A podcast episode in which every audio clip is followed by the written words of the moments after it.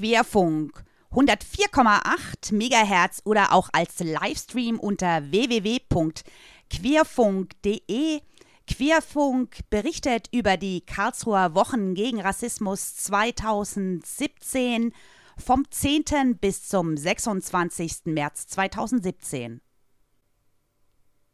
Ausgewählte Veranstaltungen mitgeschnitten und dann gekürzt ausgestrahlt. Somit besteht eine gute Gelegenheit, verpasste Veranstaltungen zumindest im O-Ton nachzuerleben oder sie sich noch einmal zu Gemüte zu führen. Jetzt bin ich hier im Ständehaussaal in Karlsruhe. Gleich beginnt die Veranstaltung Was tun gegen Hass, Diskriminierung und rechte Parolen. Ein Vortrag und Diskussion mit Martin Becher vom Bayerischen Bündnis für Toleranz. Jetzt würde ich in den zweiten Teil steigen, dann gehen wir so ein bisschen auch praktischer rein in das Thema. Vielen Dank. Ähm, den zweiten Teil werde ich auch kürzer fassen, ähm, weil wir haben jetzt ja schon über manches auch gesprochen. Ähm, also, was ich Ihnen jetzt noch vorstellen kann, und da möchte ich auch wirklich bitten, ähm, genau, Dankeschön. Ähm, da, es ist auch immer ein Stück weit ein Experiment, weil ähm, über das, worüber wir jetzt reden, das ist bestimmt etwas, wo ich in ein, zwei, drei, vier Jahren möglicherweise nochmal ganz andere Folien und Ergebnisse auflegen werde, weil wir alle Lernende sind. Und ich nehme mich da selber überhaupt nicht aus. Ähm, mir ist nur, oder uns ist nur deutlich geworden im Bündnis äh, und an, an, vielen anderen Stellen, die ganze Zeit redet man darüber, ähm, was könnte man denn tun gegen oder wie verhalten wir uns denn wenn und so weiter. Und dann ist man, Sie kennen das vielleicht auch, in einer Gruppe von vier, sechs, acht, zwölf Menschen zusammen und redet anderthalb Stunden. Und dann müssen die ersten gehen und dann sagt man, ja, darüber müssten wir nochmal systematischer reden. Es war jetzt schon mal gut, damit anzufangen. Und dann verlassen sie den Raum und dann gehen sie wieder, äh, beim nächsten Mal sind sie mit sechs anderen zusammen und dann fangen die gleiche Diskussion wieder von vorne an. Und wir haben uns einfach vorgenommen, wir wollen mal darüber etwas systematischer reden und das aufschreiben. Und mehr ist nicht passiert. Und wir haben das an zwei Orten gemacht und wir haben uns dazu den Kollegen eingeladen, das wäre jetzt nochmal ein Tipp für die nächsten internationalen Wochen gegen Rassismus, ähm, den, wo ich jetzt finde, das ist jetzt zwar ein Mann, ein, ein weißer deutscher Biomann, aber ähm, Bio-deutscher Mann. Es lässt sich jetzt auch nicht, nicht, lässt sich jetzt nicht ändern, kann Ihnen nichts anderes bieten. Aber es ist Alexander Häusler ähm, von der Uni in Düsseldorf, der meines Erachtens wirklich, also der forscht über die neue soziale Bewegung von rechts und da kommt mit, dem, mit der sozialen Bewegung kommt einerseits das Gesellschaftliche, aber natürlich auch das Ökonomische, ähm, was Sie auch nochmal deutlich gemacht haben, natürlich mit zum Tragen. Und ähm, ähm, den haben wir uns eingeladen und der hat dann sowohl in Nürnberg als auch in München einen Vortrag dazu gehalten und dann haben wir uns dort mit jeweils ungefähr 30, 40 Leuten, die in den Verbänden und so weiter, aber ähm, eben unterwegs sind, auch in den Kirchen und in den jüdischen Gemeinden, uns dann darüber verständigt. Und was ich Ihnen jetzt gerne zeigen möchte, sind eigentlich erstmal nur unsere vier Fragestellungen, weil es war für uns ähm, erstmal ganz enorm, Sie können sich auch vorstellen, da ist jetzt Sie haben AfD, Sie haben Kagida, Sie haben die Identitären, Sie haben vielleicht die Reichsbürger, Sie haben diese und jene Phänomene und die machen ganz unterschiedlichstes Zeug. Dann ist mal wieder ein klassischer Neonazi-Aufmarsch wie Anfang Juni oder sowas. Und die Frage ist, die machen dieses, die machen jenes, die sind im Netz unterwegs, die machen faktisch was. Also wie, worum geht es eigentlich? Also das überhaupt alles zusammenzubringen. Und deswegen waren für uns erstmal die vier Fragen, die wir uns gestellt haben, wichtig. Ähm, wir haben uns auseinandergesetzt in einem Workshop mit, der, mit dem Punkt, Rechtspopulisten werden selbst aktiv, machen irgendwas und was tun wir dann? Also, sie machen Kundgebungen, Demos, Infostände, Flyerverteilung. Und dann sehen Sie diese Leitfragen, ich lese Ihnen die nur ganz kurz vor, weil Sie so ein bisschen dann ein Gefühl bekommen, wie, wie wir diskutiert haben. Was können wir möglichst effektiv entgegentreten? Wie? Wie ist das mit demokratischen und rechtsstaatlichen Mitteln möglich? Wann kann oder muss man auf Mittel des zivilen Ungehorsams zurückgreifen? Wie schafft man es, wirksam gegen Rechtspopulisten zu protestieren, ohne dass sie sich als Opfer oder Märtyrer darstellen können? Wie gelingt es, Aufmerksamkeit und Energie von ihnen weg und auf die eigenen Inhalte zu lenken? Auf welche inhaltlichen Auseinandersetzungen muss man sich vorbereiten? Welche inhaltlichen Themen sollten wir in den Vordergrund stellen, um deutlich zu machen, worum es ihnen wirklich geht?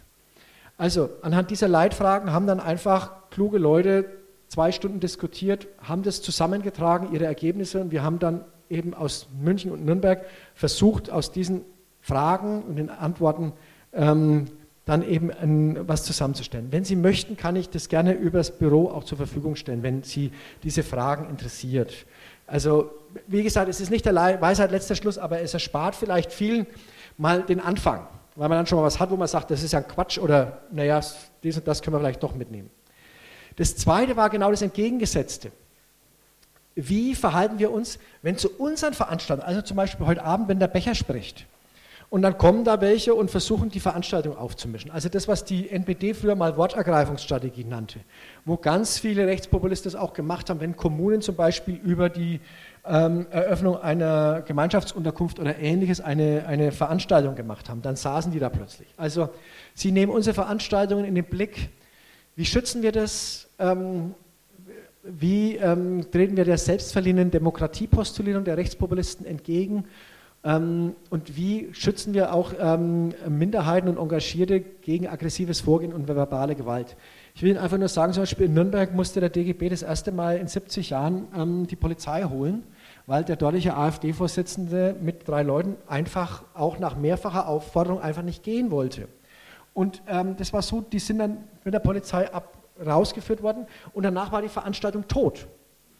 Sie können dann, sie kriegen keine Energie mehr rein, um übers über ihre eigenen Themen zu diskutieren. Das ist so eine Erfahrung, die muss man erstmal machen. Und dann weiß man, was passiert. Ja? Und das war wirklich so, den Leuten, ich habe mit mehreren geredet, die da waren, ich war nicht selber da, denen war das drei oder vier Wochen lang, ähm, waren die richtig davon besetzt von dieser Veranstaltung und von diesem Auftritt. Ja? Und davon natürlich auch selber die Polizei holen zu müssen. Das ist eine neue Erfahrung. Und es ist aber natürlich auch eine Frage, mache ich das oder nicht? Deswegen wie können wir entschieden und eindeutig Grenzen benennen und durchsetzen? Wann ist es notwendig, Polizei, Justiz einzuschalten? Wie schaffen wir es, bei unseren Themen zu bleiben, nicht aus dem Konzept bringen lassen? Wo ist es geschickter zu ignorieren? Wo sollten wir offensiv reagieren? Ähm, und wann geht es ums Demaskieren? Sie können sich vorstellen, wenn, wenn Sie sich an Ihre eigenen Gruppen, wenn Sie sich die vorstellen, dass Sie möglicherweise dort die unterschiedlichsten Positionen auf diese Fragen haben. Ja? Und es ist eben immer wichtig, sich dieser Dinge auch vorher bewusst zu werden, bevor man zum Beispiel eine eigene Veranstaltung macht. Dann war uns wichtig, aufgrund der Erfahrung in den Medien, also bei uns im Bündnis ist der Sprecher ähm, Heinrich Bedford Strom, EKD-Ratsvorsitzender und bayerischer Landesbischof, und er war kurz vorher bei Anne Will gewesen und hatte dort einen Abend mit Beatrix von Storch. Ich glaube, es war einer seiner netteren Abende, ähm, den er hatte im letzten Jahr. Und ähm, da hat er so ein bisschen darüber berichtet, wie er damit umgegangen ist. Können Sie auch nochmal die Anne Will-Sendung angucken. Äh, einiges von dem, was ich nachher sage, ist da auch ganz gut ge gezeigt. Und uns war es halt wichtig an der Stelle, wenn wir davon ausgehen, dass die Rechtspopulisten bei ungefähr 10 Prozent in der Bevölkerung sind, dann geht es doch darum, eigentlich das Aller, Allerwichtigste ist doch noch nicht mal die zu überzeugen, sondern die anderen die eben möglicherweise in irgendeiner Art und Weise vielleicht mal mit dem großen C da in das Wasser des Rechtspopulismus mal probieren, ob ihnen das auch passen würde oder nicht, die eben davon abzuhalten, dahin zu gehen. Also diese Unentschlossenen zu gewinnen. Das heißt, wie wirken wir? Wir möchten ja eigentlich als die sympathischeren, als die gewinnenderen wirken. das ist nicht unbedingt immer so einfach, wenn ich mich aufreg. Ja? Also, und deswegen ist wichtig der Umgang in den Medien, in der Öffentlichkeit, äh, aber auch Moderation, Kommentarfunktionen in sozialen Medien und so weiter. Und da ist ja natürlich dann zu fragen, gehören die neuen Rechtspopulisten bereits zum normalen Diskurs? Kann man sie einfach ausschließen? Welchen Preis zahlt man jeweils für welche Entscheidung? Das ist ein Dilemma, man zahlt immer einen Preis. Also Kirchentag zum Beispiel, der Katholikentag letztes Jahr in Leipzig hat gesagt, keine AfD-Mitglieder. Der Deutsche Evangelische Kirchentag jetzt in Berlin und Wittenberg sagt, nur diejenigen schließen wir aus, die sich menschenfeindlich geäußert haben. Ja? Wir können das nicht an einer Mitgliedschaft festmachen. Das halt, hält man auch nicht mehr durch. Wenn die irgendwann mal in fast allen Parlamenten sitzen oder sowas, dann halten sie das nicht mehr durch. Wenn die dann in der Aufsicht von Jugendring sitzen, von der Landeszentrale sitzen oder sonst, dann halten sie das nicht mehr durch.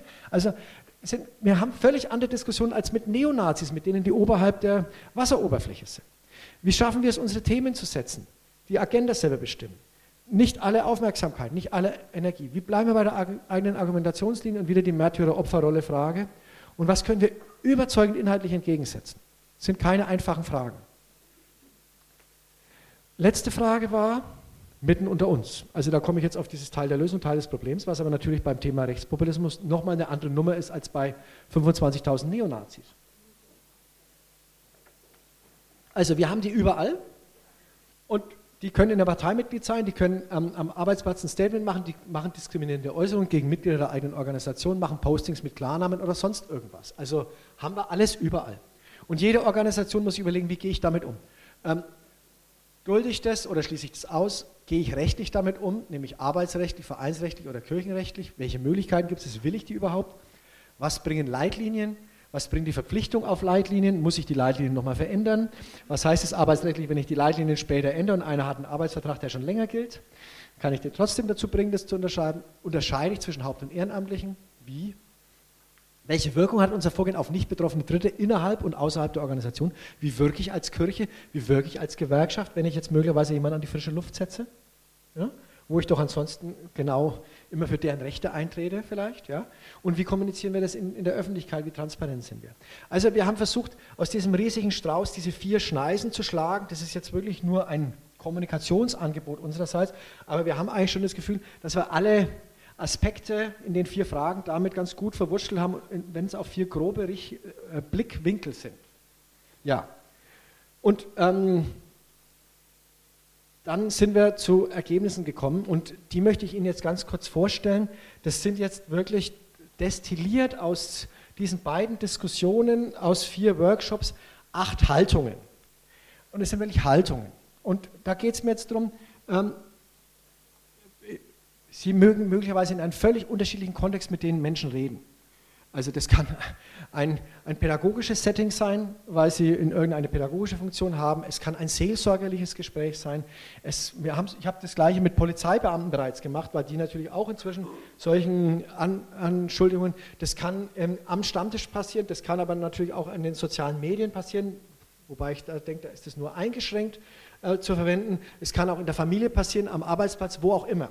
Von daher, es geht um sehr generelle Haltungen. Das ist jetzt nicht spezifiziert nach dem jeweiligen Verwendungszweck. Das müssten Sie für sich selber bitte durchbuchstabieren. Darüber, das, also in der Form können wir das jetzt, kann ich das jetzt hier nicht leisten.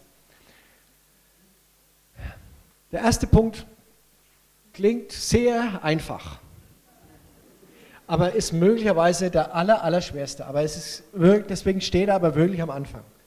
Also wirklich bei sich ruhig und sachlich bleiben. Ja? Die Rechtspopulisten wollen personalisieren. Sie wollen emotionalisieren. Sie wollen ein dichotomes Bild. Hier das Volk, dort die Elite.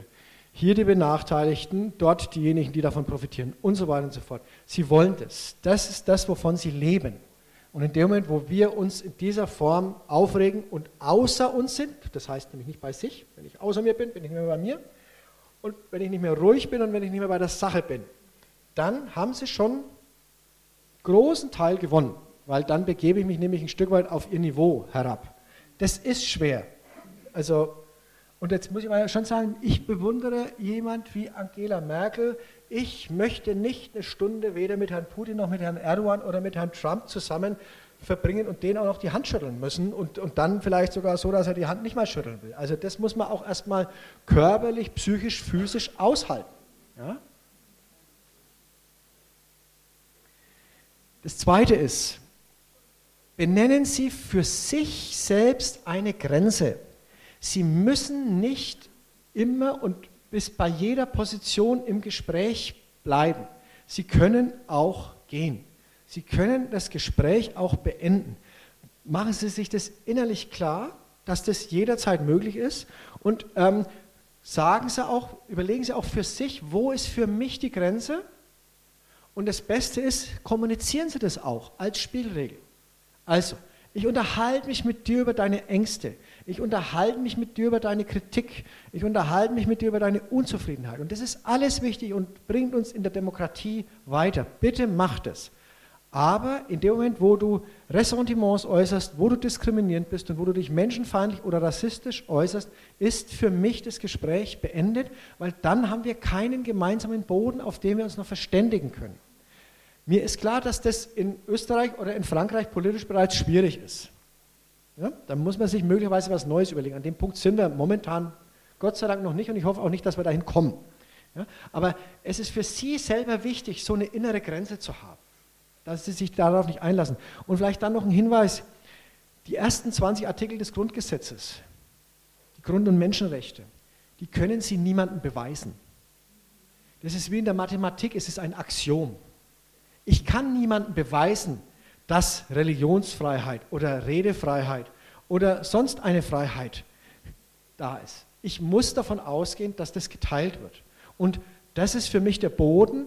Also wenn, es gibt ja, wir haben in Bayern eine Partei, die gern über Leitkultur spricht. Ähm, meine, und dann, ich war da auch in der Anhörung und habe gesagt, wir brauchen keine Leitkultur. Dann haben die mich gefragt, ja, was würden Sie denn dann empfehlen? Wir brauchen doch irgendwelche Grundsätze. Dann haben wir gesagt, wir haben wunderbare Grundsätze. Ja, das ist unser Grundgesetz und das ist unsere Leitkultur. Ja, und nichts anderes. Und darauf kann man sich beziehen und das kann man auch deutlich machen. Das kann man ganz ruhig deutlich machen. Das ist der Boden und dein Recht, Kritik zu üben, dein Recht zu demonstrieren, das achte ich auch. Das gehört dann aber natürlich dazu. Das achte ich, solange du mit diesem Recht nicht die Rechte anderer verletzt. Und das, was du möchtest, dass man dir zubilligt, das musst du auch akzeptieren, ähm, dass dann das von dir gefordert wird. Das ist die goldene Regel, das steht schon in der Bibel, das ist das, was Kant gesagt hat. Ähm, aber diese Grenze muss ich für mich ein Stück weit klar machen und mein Vorschlag ist Menschenfeindlichkeit. Dann, das haben Sie vielleicht heute Abend mitbekommen, also was wir brauchen ist, wir brauchen eine Leidenschaft für unsere eigenen Werte und Haltungen. Das ist, jetzt habe ich gerade Frau Merkel gelobt, an dieser Stelle, ähm, sage ich mal so, da ist jetzt, das ist ja nicht die erste, an die ich denke. Ja? Ähm, wir, man muss sich nicht dafür schämen, für Demokratie, für Menschenrechte, für Vielfalt, für Respekt, für Toleranz und wie diese Werte alle heißen, einzutreten. Und das kann man auch durchaus mit aller Leidenschaft tun. Und das war übrigens das, ähm, also ich bin da drauf gekommen ähm, durch Heinrich Bedford Strom. Ich habe mich mit ihm unterhalten und gesagt, wie hast du das denn gemacht, als dann die von Storch neben dir saß? Und dann hat er gesagt, ja, die hat dann schon immer was gesagt, aber ich habe sie dann gar nicht angeschaut.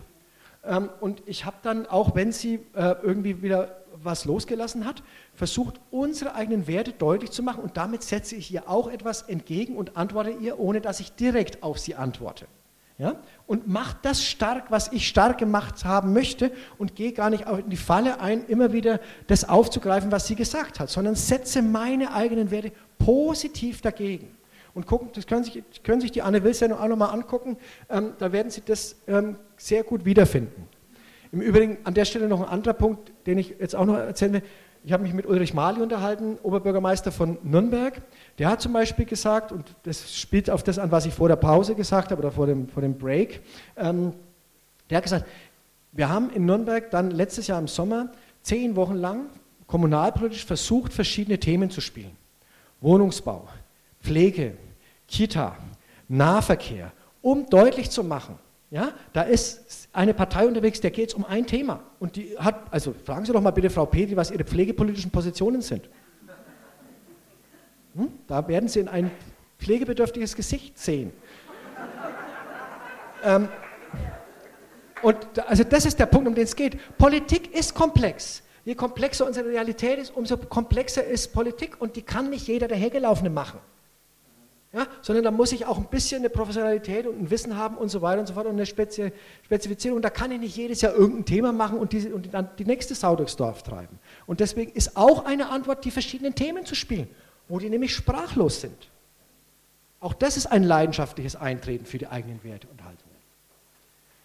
Dann, ich denke, es ist schon deutlich geworden, Zuweisung des Opfer- und Märtyrerstatuses. Um jeden Preis vermeiden. Das ist das, ähm, wonach die sich sehnen. Und ähm, das ist ja auch meines Erachtens ein Grund des versteckten Antisemitismus dieser Rechtspopulisten. Die sind nicht antisemitisch unbedingt in dem, in dem ursprünglichen Sinne, dass äh, äh, Juden jetzt aus, unter rassischen Aspekten abwerten. Aber das sind Deutsche, die werden den Juden Auschwitz nie verzeihen. Also das ist die Opferkonkurrenz ähm, und das ist auch der Grund, warum Höcke solche Reden schwingt. Da geht es er möchte gerne mit seinen Deutschen und seinem Volk das größte Opfer sein. Hm? Also es, geht, es geht um diesen Opferstatus zu haben. Und das muss man vermeiden, dass die im Gespräch dann äh, so, ach ja, wir Armen, jetzt sind wir es wieder und so weiter. Weil das ist dann auch für die Unentschlossenen, ist das das größte Desaster, wenn die dann die Armen sind, mit denen man Mitleid hat. Das sind nämlich nicht diejenigen, mit denen man Mitleid haben muss, weil das nämlich eigentlich diejenigen sind, die aggressiv sind. Ja, und deswegen man, muss man wirklich versuchen, das zu verhindern. Naja, indem ich, also wenn, ich, wenn Sie zum Beispiel ähm, ihre, ihre Grenzen benennen und sagen, das sind meine Spielregeln, das sage ich dir jetzt vorher ganz klar und nüchtern. Und wenn's, wenn du es sagst, dann sagst jetzt ist der Punkt, da kann ich nicht mehr mit dir reden. Nimm bitte die Äußerung zurück und versuch es anders zu formulieren, aber jetzt in dem Fall hast du zum Beispiel beleidigt oder sowas, dann kann ich die Botschaft machen, aber ich muss sie nicht beschimpfen und damit in diese Opferrolle gehen. Oder eben die eigenen Sachen klar deutlich zu machen. Dann ist mir wichtig, das habe ich aber, das ist darüber, darüber haben wir vor dem Break geredet. Dekodierung von Unmutsäußerungen. Also ich bin keiner, kein Fan von Demaskierung. Es gibt da die Demaskierer, das, äh, da habe ich auch Kolleginnen und Kollegen, die das gerne tun. Das ist jetzt nicht so meins, aber für mich ist das, die Dekodierung wichtig. Das heißt, auch immer wieder nachfragen.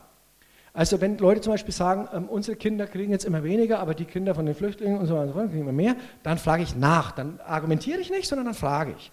Seit wann ist es so? Ist es weniger als vorher? Wie ist es? Und so weiter und so fort. Und dann kriege ich in der Regel raus, was eigentlich dahinter steckt.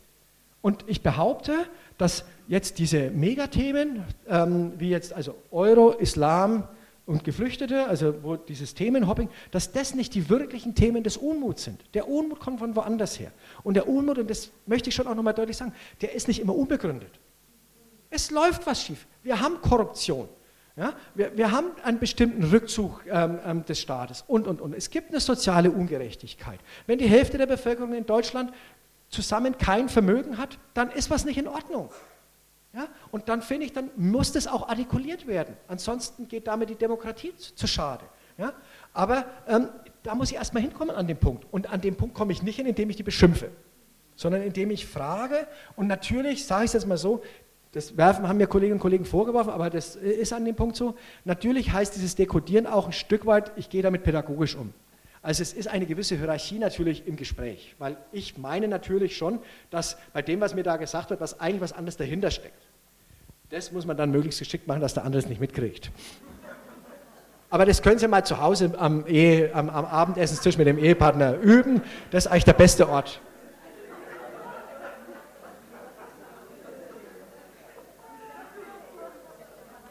Ich sehe, da gibt es viel Erfahrung.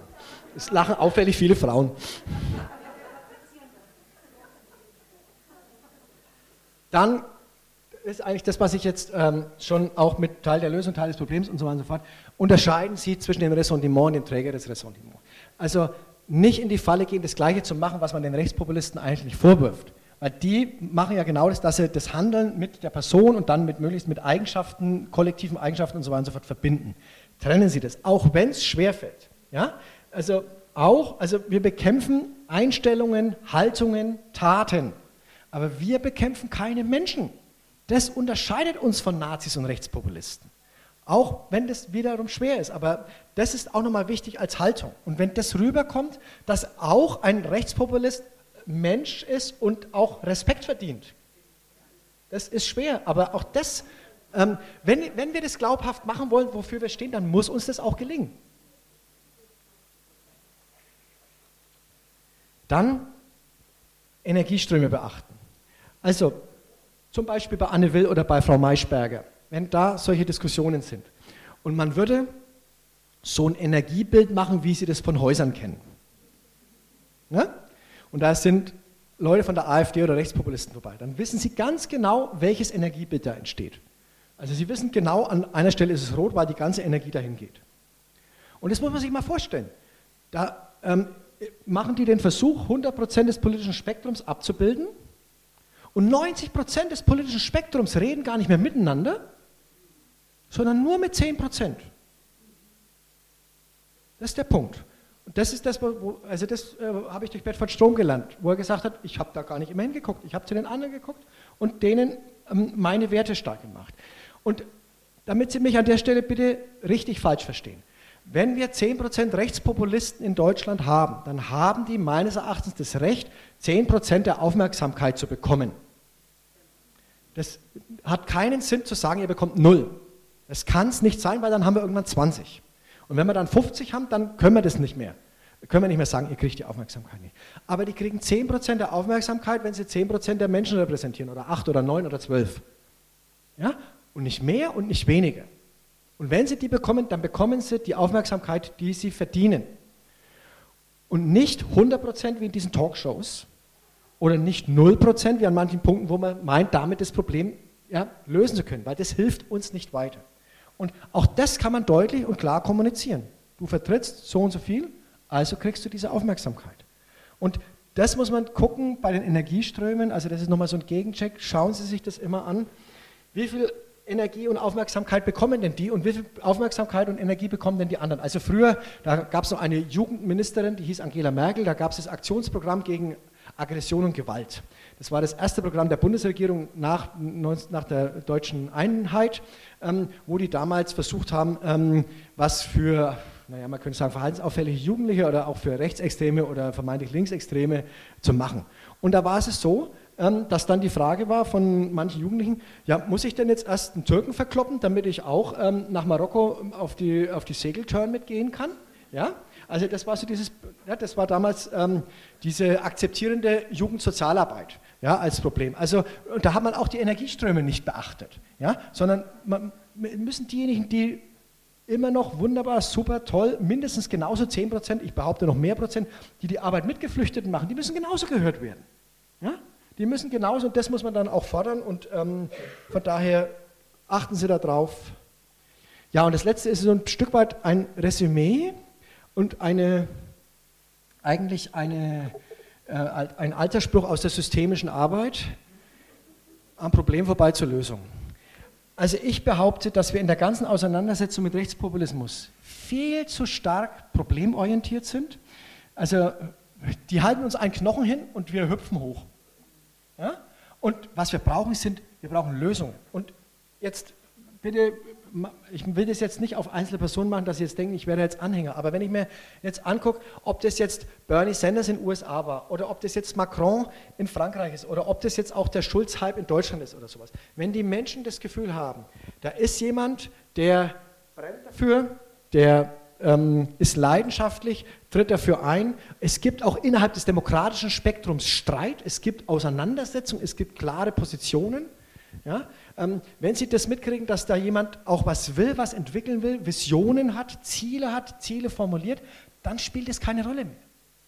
Und ähm, das, denke ich, ist schon auch eine berechtigte Kritik an der Politik, dass natürlich Politik sich immer stärker in einer Art Verwaltungsmodus, also Pragmatismus und so weiter und so fort. Und ähm, selbst Helmut Schmidt hat ja kurz vor seinem Tod seinen berühmten Satz, wer Visionen hat, soll zum Arzt gehen, noch zurückgenommen. Das war, glaube ich, als er die Vision hatte, das Rauchen aufzuhören oder sowas. Ja? Ähm, und das halte ich also für wichtig. Von daher nicht so problemorientiert sein und da dann die ganze Energie und den Blickwinkel drauf und so weiter, weil das heißt, dann bestimmen auch diejenigen die Agenda, die behaupten, das Problem zu definieren. Und ich weiß gar nicht, ob das überhaupt das Problem ist. Ja? Sondern was wir brauchen, sind Lösungen. Ja? Das brauchen wir im Politischen, aber das brauchen wir möglicherweise auch für einzelne Menschen. Was könnte dir denn helfen? Womit würde es dir denn besser gehen, wenn? Ja? Also mal solche Fragen zu stellen, einfach auch die Perspektive bei denjenigen, mit denen man sich vielleicht unterhält, aber auch die Perspektive insgesamt verändern und dann ist man schon einen großen Schritt weiter. Zehn Gebote habe ich jetzt leider nicht geschafft, es sind nur acht. Vielen Dank bis hierher.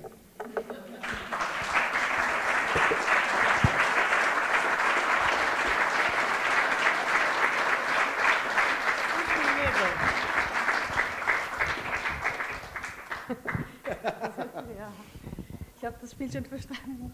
Ja, Herr Becher, herzlichen Dank. Es ist ähm, auf viele Situationen, auch auf Ehen, haben wir jetzt gesehen, anwendbar. Ihre acht Gebote finde ich sehr, sehr spannend. Wir haben hier Organisationen, Institutionen, die Veranstaltungen teilweise machen. Ich glaube, dass man da wirklich auch in diesem hier auch ein bisschen drauf gucken kann und überlegen kann, okay, wie, wie, wie dekliniere ich das durch? Ähm, übrigens auch, wenn man sozusagen sich battelt in Facebook, wenn man merkt, da ist jemand, der geht auf so eine Spur, wie gehe ich mit diesen Menschen um? Deswegen vielen Dank. Jetzt würde ich dem Publikum noch das Wort übergeben oder das Mikro, dass Sie die Chance haben, Herrn Becher nochmal hier oder da zu löchern. Gibt es Fragen? Äh, löchern ist jetzt nicht. Nee, das das so, so weit gehen wir nicht. Ja. Alles klar. Haben Sie noch irgendeine offene Frage? Brennt Ihnen was auf der Seele? Haben Sie eine Erfahrung, die Sie kurz besprochen haben möchten? Hier. Sie, Frau Tom, und dann Herr Rapp.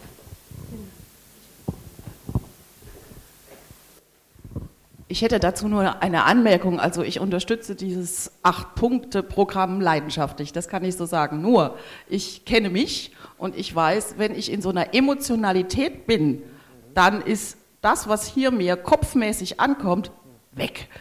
Sprich, haben Sie Seminare gemacht, wo Sie das trainiert haben oder wie haben Sie versucht, das jetzt wirklich in Situationen auch umzusetzen?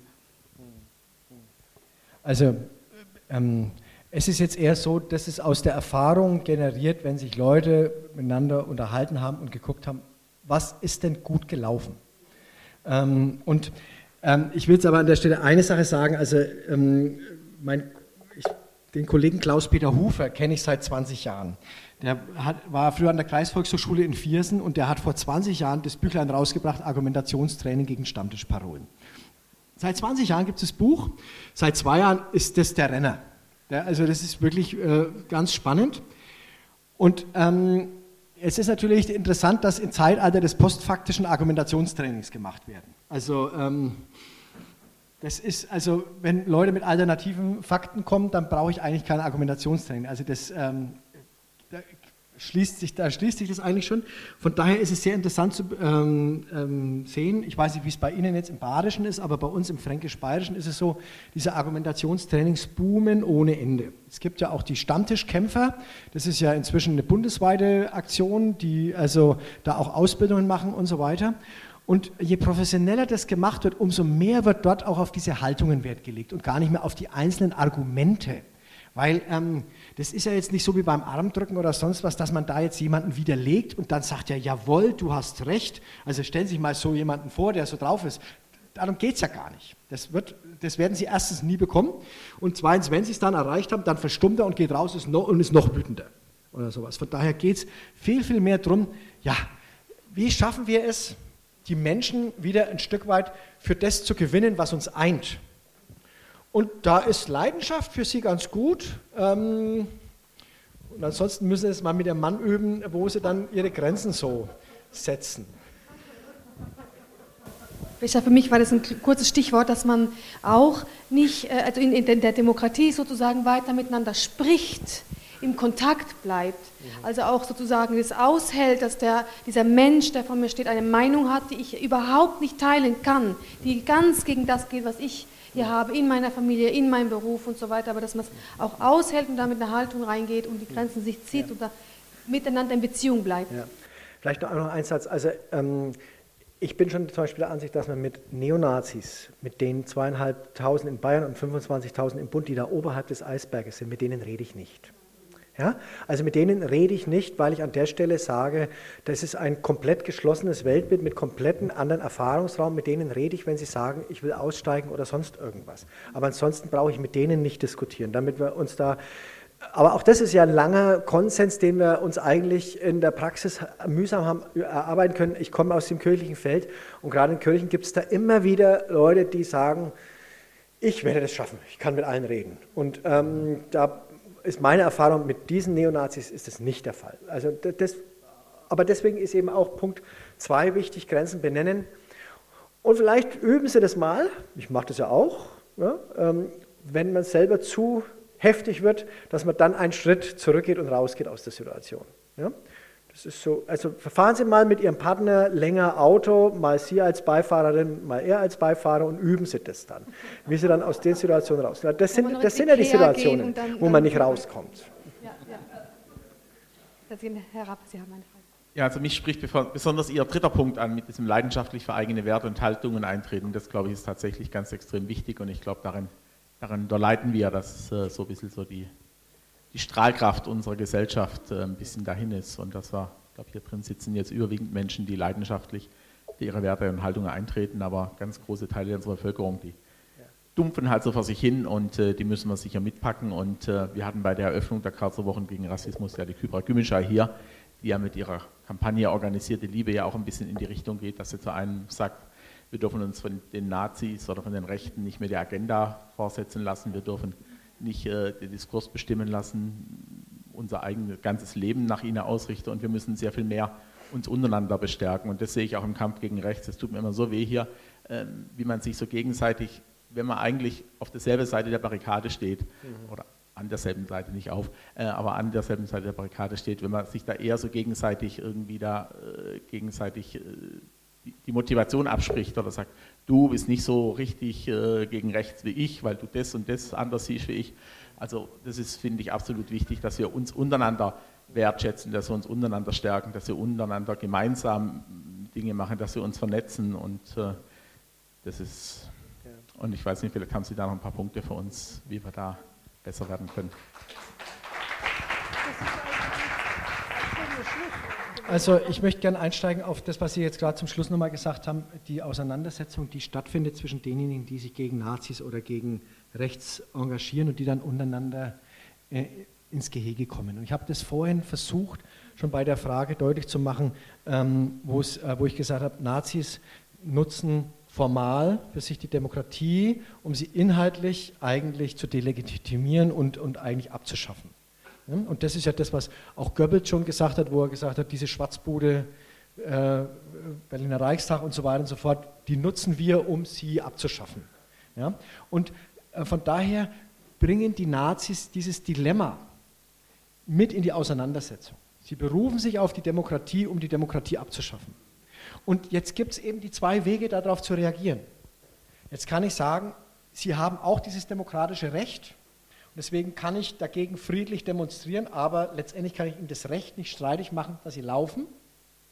Oder ich sage, Mensch, in Deutschland mit diesen zwölf Jahren, jetzt wollen die wieder nationalsozialistische Ideologie und die Demokratie ähm, abschaffen, die dürfen unter keinen Umständen laufen.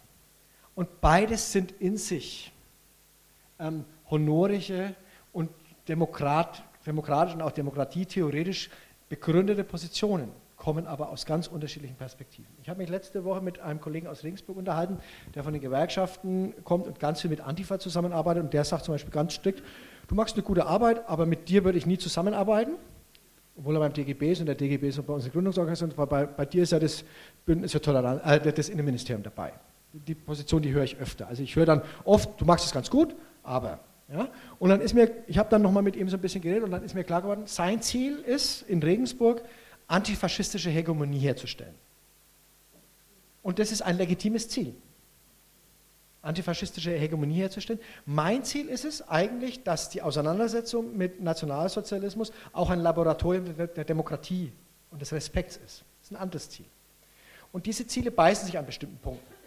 Und ähm, mir kommt es darauf an, weil das Dilemma eben von außen gesetzt wird, dass diejenigen, die sich im Dilemma bewegen und eine Lösung im Dilemma finden, dass die sich nicht gegenseitig ihre Lösung im Dilemma sich an den Kopf werfen. Deswegen ist mir der intellektuelle Sprung auf die Metaebene zu sagen, guckt euch doch mal unser Dilemma an und guckt euch mal an, wie wir uns jetzt im Dilemma jeweils entscheiden. Ja, das ist der, für mich der einzige Ausweg, den es daraus gibt. Weil ansonsten verharre ich im Dilemma und werfe mir gegenseitig vor, du magst das, du magst das. Und dann haben beide Seiten immer recht, weil das, sonst wäre es kein Dilemma. Und das Dilemma haben im Übrigen alle Akteure, die mit Nazis zu tun haben. Also wenn Polizeibeamte ihren Eid wirklich ernst nehmen, dann haben sie einen Eid auf diese Verfassung geschworen und auf diese Grundrechte. Und dann müssen sie eine Demonstration schützen von denjenigen, die diese Grundrechte abschaffen wollen. Wenn das kein Dilemma ist, dann möchte ich mal wissen, was ein Dilemma ist.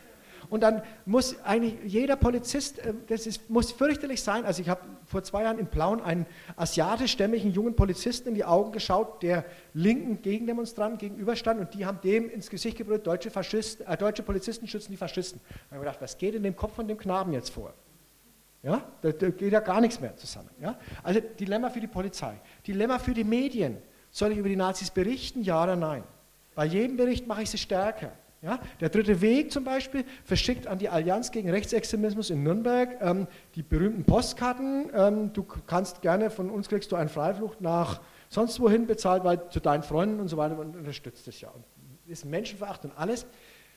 Die Allianz macht eine Pressekonferenz und ein Pressestatement, wo sie sagen, das ist unmenschlich und so weiter und so fort. Das unterschreibt der DGB-Regionsvorsitzende, der evangelische Regionalbischof, die Bürgermeisterin von Erlangen und so weiter und so fort. Und ich habe mich darüber aufgeregt, weil ich gesagt habe, Leute, mit so wenig Aktivität, ich, wer, wer, kriegt sonst eine Stellungnahme des DGB-Regionsvorchefs und, und des, des Regionalbischofs und so weiter und so fort? Was muss ich dafür alles tun, um diese Reaktion zu bekommen? Die kriegen die von euch.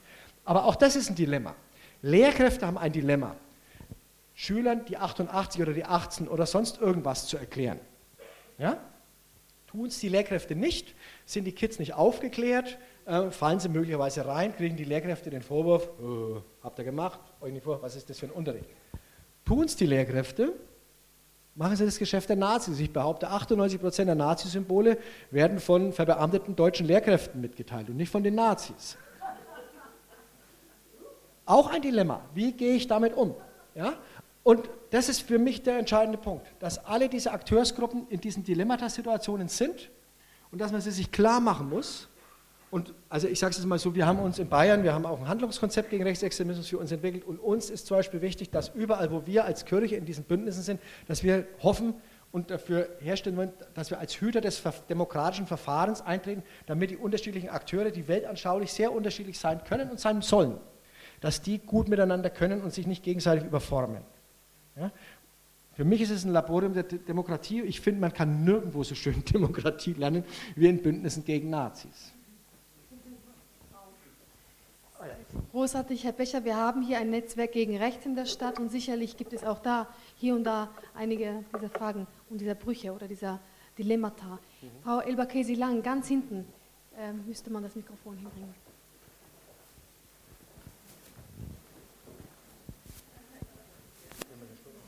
Ja. Guten Abend.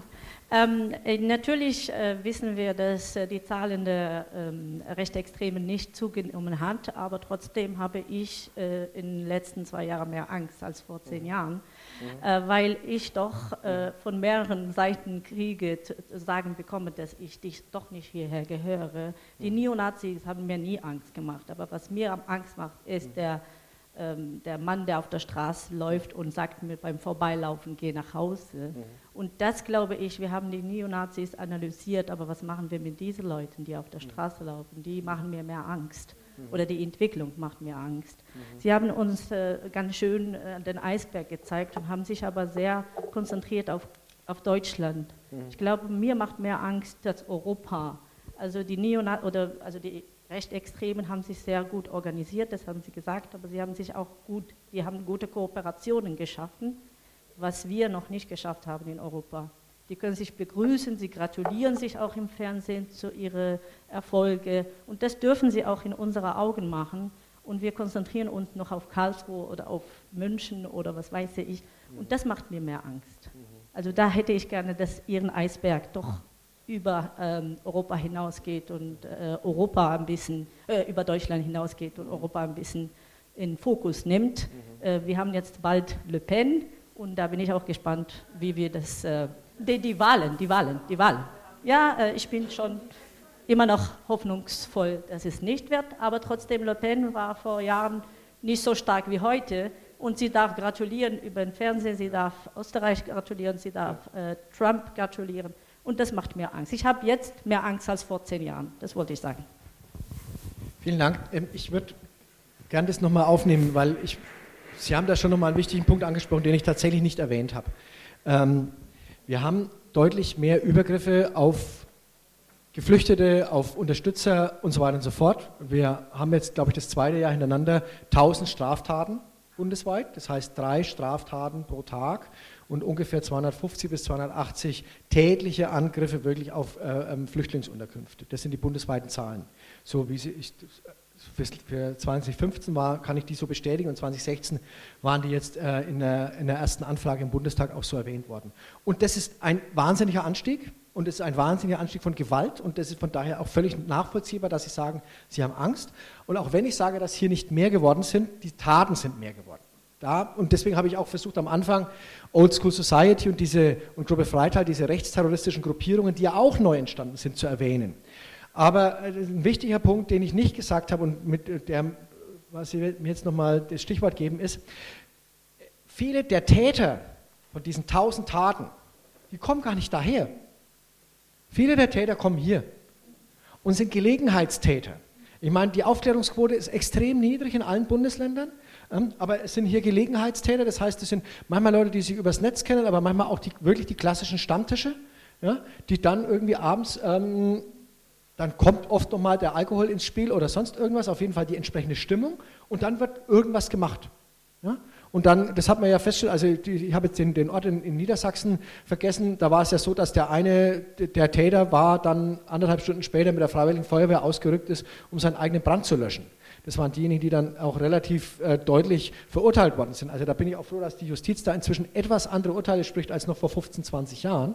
Ähm, aber viele der Täter kommen eben aus diesem Feld. Und es ist halt die Frage, ob wir jetzt nicht, und das ist die große Befürchtung, die man einfach haben muss, so wie der NSU etwas war, was nur im Kontext dessen entstehen konnte, dass wir zwischen 92 und 95, äh, der Kollege hat es vorhin gesagt, die Jugoslawien-Nachfolgekriege und damit ähm, eine größere Zahl an Geflüchteten in Deutschland hatten und dadurch die Nazi-Szene damals schon Aufwind bekommen hat, was mit Rostock-Lichtenhagen und Hoyerswerda und all dem natürlich ähm, jetzt nur stichpunktartig beschrieben werden kann. Aber aus diesem Muster hat sich ja dann der Rechtsterrorismus des NSU nur bilden können.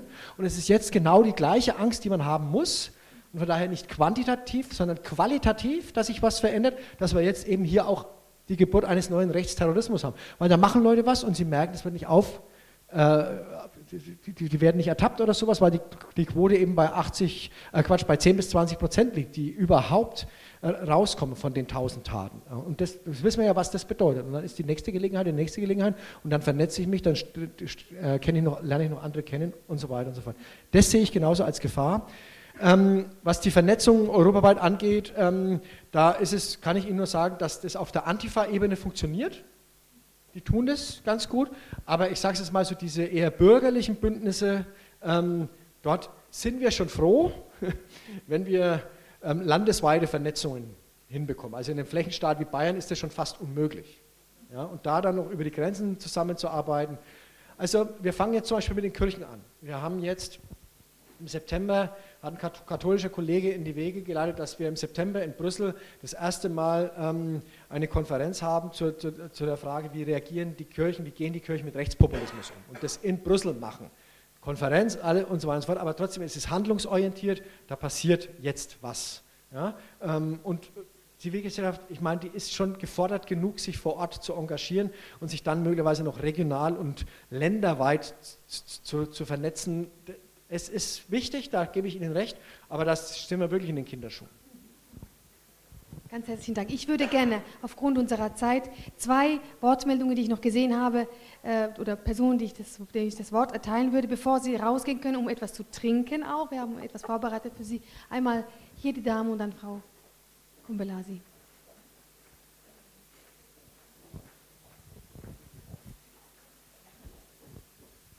So, hallo. Ich würde gerne einfach nochmal zurück auf Ihre Workshops, die Sie durch, durchgeführt haben. Also einmal finde ich es bemerkenswert, dass Sie aus vier Workshops wirklich acht tolle zusammengefasste Handlungsanweisungen im Endeffekt rausziehen konnten. Aber ich bin dann doch so ein bisschen neugierig, ähm, ob es denn noch quasi gute Anwendungsbeispiele aus diesen Workshops, aus diesen verschiedenen Themenbereichen gab, dass man sich das Ganze vielleicht nochmal bis zu ein bisschen mehr Pragmatismus ansehen könnte. Was, was kann man denn praktisch umsetzen? Ihre Highlights, falls es sowas gab. Danke. Ich kann mich jetzt, also das, mein Problem war, wir, wir haben die Sachen organisiert und ich war in keinem selber dabei. Ich war auch bewusst nicht dabei oder wir waren bewusst nicht dabei, weil wir gesagt haben, wir wollen die anderen reden lassen und deren Ergebnisse dann zusammensammeln, weil wir ja schon mit unseren Fragen sehr viel vorgepult haben. Das ist so ein bisschen jetzt das Problem dabei. Ähm, von daher, also ich kann Ihnen gerne, ähm, wenn Sie den Kolleginnen im Integrationsbeirat Ihre Mailadresse geben, unseren ganzen Steinbruch schicken. Der Protokolle dieser sind dann einfach 20 Seiten zu lesen, wo dann wirklich so einzelne Aktionen. Ich weiß nur noch, dass die bei dieser Frage, wenn AfD irgendwie eine Versammlung macht oder sowas, da haben die ganz gute Entwicklung, also so, oder Stände macht oder sowas, da haben die dann so Sachen wie Umzingelungstaktiken gemacht oder so einen größeren Kreis zu machen oder so. Und dann hatten die zum Beispiel auch blaue Tonnen dabei. Also das heißt, sie gehen mit ihren blauen Papiertonnen ähm, in die Nähe eines AfD-Stands und bieten dann allen Leuten an, das Zeug dann wieder wegzuschmeißen oder so. Aber das sind natürlich, das sehen Sie dann schon, da gibt es natürlich auch die unterschiedlichen Fraktionen. Also je, je, weiter Sie dann nach unten gehen, dann sehen Sie da auch da die Leute, die dann unterschiedlich mit dem Dilemma umgehen. Also die dann eben heftiger damit umgehen und die weniger heftig damit umgehen. Aber sorry, ich bin jetzt da etwas blank. Ähm, ich habe das zwar abgetippt, aber ähm, kann ich Ihnen jetzt nicht mehr sagen. Also, also die Papierkorb-Aktion, die ist mir noch im Kopf geblieben. Ich würde sehr gerne 20 Seiten lesen, in denen es von solchen Vorschlägen wimmelt. Also es wäre toll, wenn Sie uns das alles zur Verfügung stellen können. Ähm, was mir jetzt noch eine, eine ganz ungelöste Frage ist, die hat aber nur mittelbar mit dem zu tun. Ich habe dieser Tage die Situation gehabt, dass ein junger Mann aus Gambia, mit dem wir Kontakt haben, der kam und hat erzählt, dass er am helllichten Tag auf der Straße angespuckt wurde. Und mich beschäftigt das wahnsinnig, also nicht nur, weil ich mir vorstellen kann, wie er sich fühlt oder gefühlt hat, sondern was ist das auch für ein Zustand, dass am helllichten Tag so etwas passiert und die Leute gehen einfach weiter. Ja, das ist natürlich jetzt äh, doof, das einfach jetzt so zu sagen, aber mit der Frage läuft man ja auch rum. Also ich kann jetzt den Fall, den kann ich auch noch so stehen lassen, aber ich will einfach an der Stelle nochmal sagen, es gibt inzwischen durch das Bundesprogramm Demokratie leben gefördert, wirklich ähm, flächendeckend, ich habe mich jetzt nicht erkundigt, wie, wie, wie die Strukturen in Baden-Württemberg sind, aber es gibt flächendeckend sogenannte mobile Beratungsstellen gegen Rechtsextremismus. Ähm, in den ostdeutschen und norddeutschen Ländern ist das alles schon etwas weiterentwickelt als bei uns in unseren beiden Südländern, aber die gibt es auch bei Ihnen. Und es gibt, also glaube ich auch, inzwischen auch bundesweit gibt es einen Bundesverband der Opferberatungsstellen und ich bin mir auch ziemlich sicher, dass es auch in Baden-Württemberg mindestens eine Opferberatungsstelle gibt. Nutzen Sie das auch bitte, äh, schauen Sie, dass Sie mit den Kolleginnen und Kollegen in Kontakt kommen ich glaube, wenn Sie auf die Homepage von Demokratie Leben gehen, dann können Sie dort auf jede einzelne Bundesländerseite sich weiterklicken und kommen dann da auch an die entsprechenden Adressen. Es ist also es ist einfach etwas ganz Wichtiges und Notwendiges, dass wir unabhängige Opferberatungsstellen haben, gerade was den Rassismus angeht. Ähm, und ähm, auch wenn wir haben zum Beispiel in Bayern natürlich die Auseinandersetzung an der Stelle mit der CSU und auch mit der Polizei weil es natürlich auch polizeiliches Handeln an dieser Stelle durchaus manchmal auch kritisch hinterfragt. Aber jetzt muss ich doch an der Stelle noch äh, die eine Anekdote erzählen. Also mich, haben die Oberf mich hat das Oberfränkische Polizeipräsidium vor fünf Jahren eingeladen zu einer Fortbildung mit allen Leitungen der Polizeidienststellen in Oberfranken. Das waren dann 60 oder 70 Personen. Und ich komme ja in verschiedene Räume, ich bin jetzt auch in Ihren Raum gekommen und dann kommt ein bestimmtes Publikum und es ist ein bestimmtes Klima, die Tische sind entsprechend gestellt. Und als ich da bei der Polizei reingekommen bin, habe ich mich total wohl gefühlt, weil die waren alle so wie ich. Über 50, männlich, biodeutsch. Und ähm, das ist auch meine Hauptkritik zum Beispiel an der Polizei im Kontext NSU. Also die Soko Bosporus war zumindest in den ersten Jahren, später kam dann ein türkischstämmiger Kollege dazu, aber die Soko Bosporus bestand aus erfahrenen fränkischen Ermittlern, die alle um die 50, alle männlich waren ähm, und alle biodeutsch. Und ich meine, man ist ja eigentlich immer für Differenz im Betrieb inzwischen, weil man weiß, je differenter eine Belegschaft ist, umso unterschiedlichere Blickwinkel bekommen sie ähm, auf ein und dasselbe Ding und damit kommen sie auch zu den besseren Lösungen. Die Differenz in dem Kontext hat sich darauf bezogen, ob die Leute Fan von FC Nürnberg sind oder von Kräuter Fürth. Darin hat sich die Differenz dort begrenzt. Und ähm, ich habe, und das steht ja auch im NSU-Untersuchungsausschussbericht äh, im ersten drin, ich behaupte, wenn die Kollegen damals eine junge türkischstämmige Kollegin am Tisch gehabt hätten und hätten ihr vier Wochen lang bei jeder Besprechung in die Augen sehen müssen und hätten ihr sagen müssen, sie glauben daran, dass es eine mafiotische Verbindung im kleinkriminellen Milieu von türkischen ähm, Dönerbudenbesitzern gewesen wäre, dann hätten sie das nicht durchgehalten. Nur wenn die nur anwesend gewesen wären. Ja? Und deswegen ist es halt auch wichtig, dass wir diese Opferberatung haben. Damit sage ich jetzt sage überhaupt nicht, es gibt ja Leute, die sagen, es gäbe einen institutionellen Rassismus in der Polizei oder sonst irgendwas.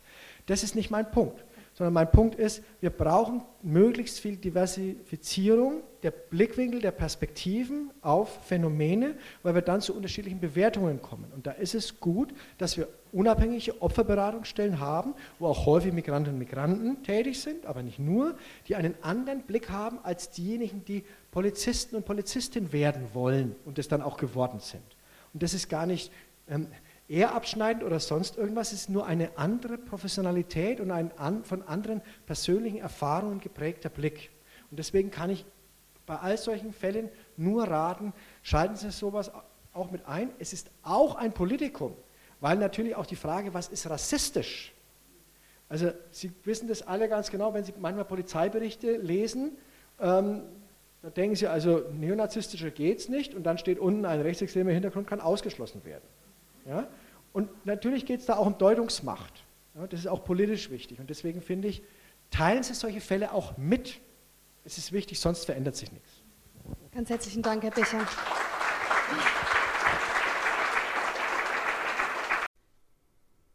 Hier war der Querfunk 104,8 MHz oder auch als Livestream unter www.querfunk.de. Wir berichteten über die Karlsruher Wochen gegen Rassismus 2017 vom 10. bis zum 26. März 2017. Ausgewählte Veranstaltungen mitgeschnitten und dann gekürzt ausgestrahlt. Somit besteht eine gute Gelegenheit, verpasste Veranstaltungen zumindest im O-Ton nachzuerleben oder sie sich noch einmal zu Gemüte zu führen. Heute hörten wir einen Mitschnitt der Veranstaltung Was tun gegen Hass, Diskriminierung und rechte Parolen. Ein Vortrag und Diskussion mit Martin Becher vom Bayerischen Bündnis für Toleranz. Stattgefunden am 24. März im Ständehaussaal in Karlsruhe. Am Mikrofon war Heike Pitschmann. Thank you.